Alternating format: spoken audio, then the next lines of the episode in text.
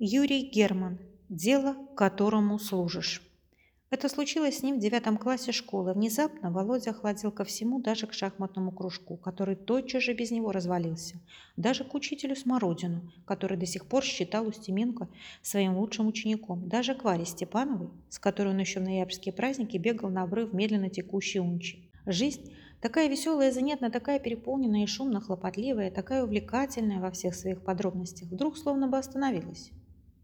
И все вокруг Володи замерло, прислушиваясь настороженно и опасливо. Что, дескать, будет дальше, мальчишка? Посмотрим. Ничего, казалось бы, особенного не произошло. Просто они с Варей пошли в кино. В тот вечер моросил обычный осенний дождик.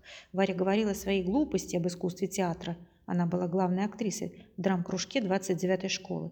По экрану разгуливали какие-то самодовольные особой породы курицы, а потом Володя засопил и затаил дыхание. «Молчи!» – сказал он Варе. «Чего ты?» – удивилась она. «Ты замолчишь?» – прошипел он.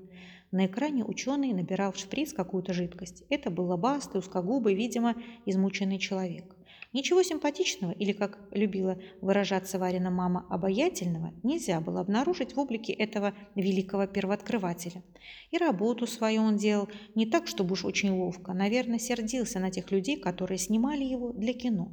Такие люди очень не любят, чтобы их фотографировали, а тут еще эти кинооператоры – Приготовленную морскую свинку Варя пожалела. «Душечка какая бедненькая!» – сказала Степанова и опасливо взглянула на Володю.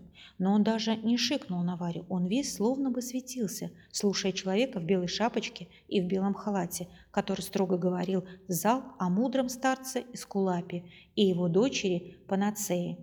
«Ничего не понимаю», – шепотом пожаловалась Варя. «Ну ничегошеньки, ты понимаешь, Владимир?» Он кивнул. А потом, когда показывали художественный кинофильм, Володя сидел угрюмый, грыз ногти и думал.